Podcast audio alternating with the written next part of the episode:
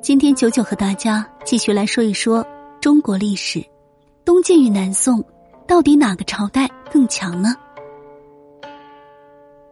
首先，我们来了解一下东晋。东晋这个国家堪称中国历史上最奇葩的国家之一。要说它奇葩，这个国家可有好多乱七八糟的特色，比如皇帝基本无权，权力都掌握在世家大族手里。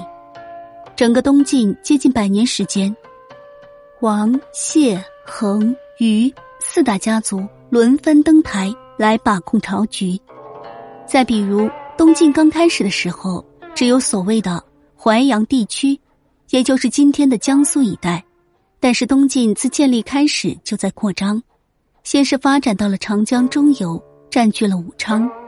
后来恒温灭了成汉，收复四川。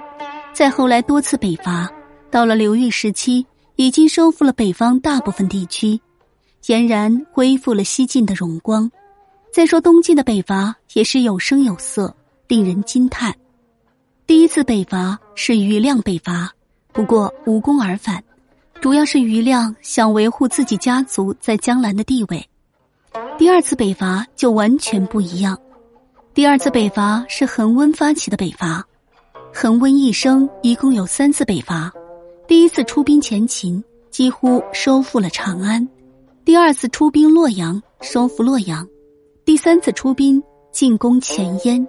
让前燕几乎被灭国，可以说三次北伐都是惊天动地，让北方诸国胆战心惊。